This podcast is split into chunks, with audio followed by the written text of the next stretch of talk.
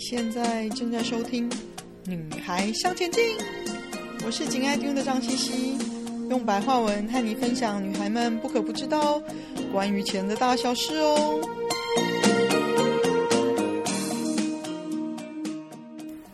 欢迎收听第一百一十七集《正义感》。不知道大家有没有看到过不公不义的事情，心里油然而生义愤填膺的感觉。制止或者不制止对方呢，其实自己的心里都会不愉快。不只要面对出声制止的一定的后果呢，也要面对不出声自己心里的无奈跟低估哦。嗯，正义感是什么呢？正义感是自认在道德上正确的行为，或者是感觉你自己的行为在道德上是正确的，别人是不对的。嗯，大家努力做正确的事情，这件事应该是要令人赞赏跟钦佩的啊。那为什么会有这么多五味杂陈或者是百感交集呢？至少我有这样子的感觉，蛮多年了。身为母羊座的我，面对不公不义的事情，常常有莫名的正义感，也常挺身而出跟我不相关的事情。这么多年来呢，我相信我有时候做的对，有时候并不一定是真正做对的哦。或许对别人造成了困扰或伤害，我自己面对正义感这件事情的纠结已经很久了，所以想跟各位聊聊我的困扰。为什么这星期想分享我自己对这个议题的思考呢？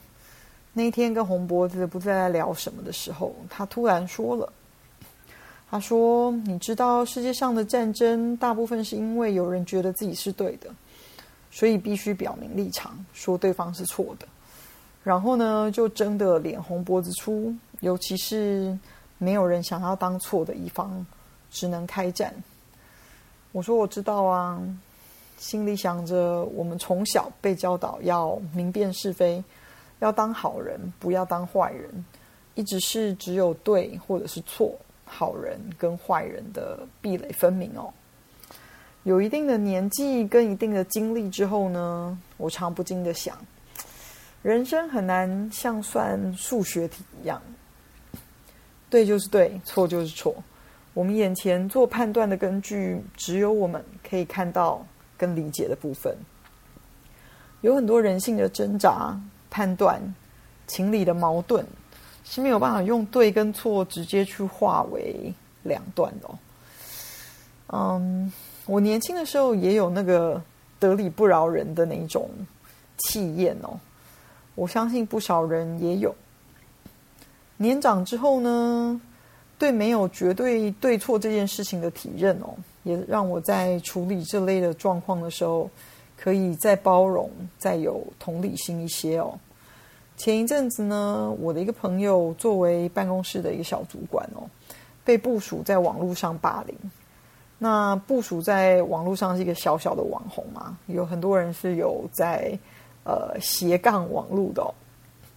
每天呢，把办公室发生的事情断章取义，把自己写成绝对的受害者，在网络上讨拍。那却绝口不提自己的失误，还有自己如何算计公司和同事，能少做事就少做事，或甚至他该做的事情也没有做到，至少差强人意的表现哦。只觉得所有的人都在针对他，所以自己在网络上伸张他自己版本的正义哦。纯粹看他贴文的人呢，不知道看久了会不会开始觉得怪怪的。毕竟看起来，他永远是那一只小白兔，受害的那一方。老实说哦，没有人永远是受害的一方哦。如果有呢，绝大部分都是心理自导自演哦。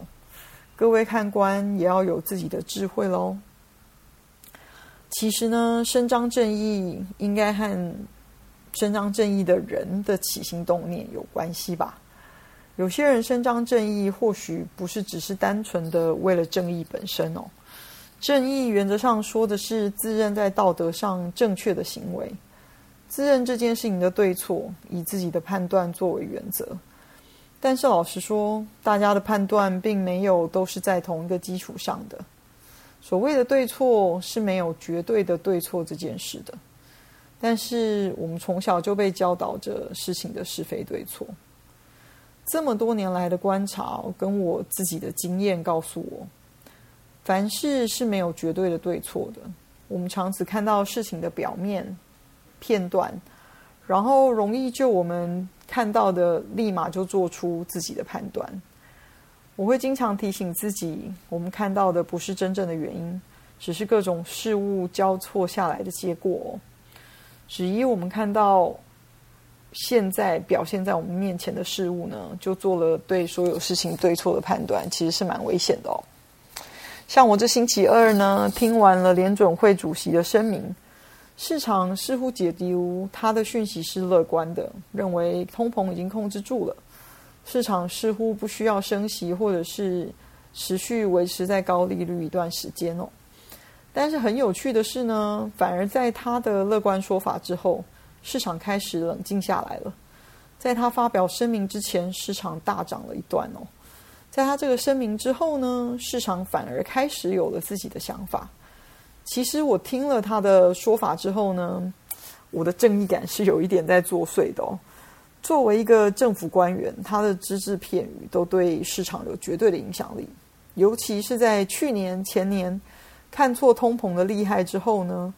在现在这个通膨还是有感，劳动力不断增强，政府补贴人民的政策即将结束的这个时候呢，有这么乐观的说辞，我心了，我自己听了是觉得有点怕怕的啦。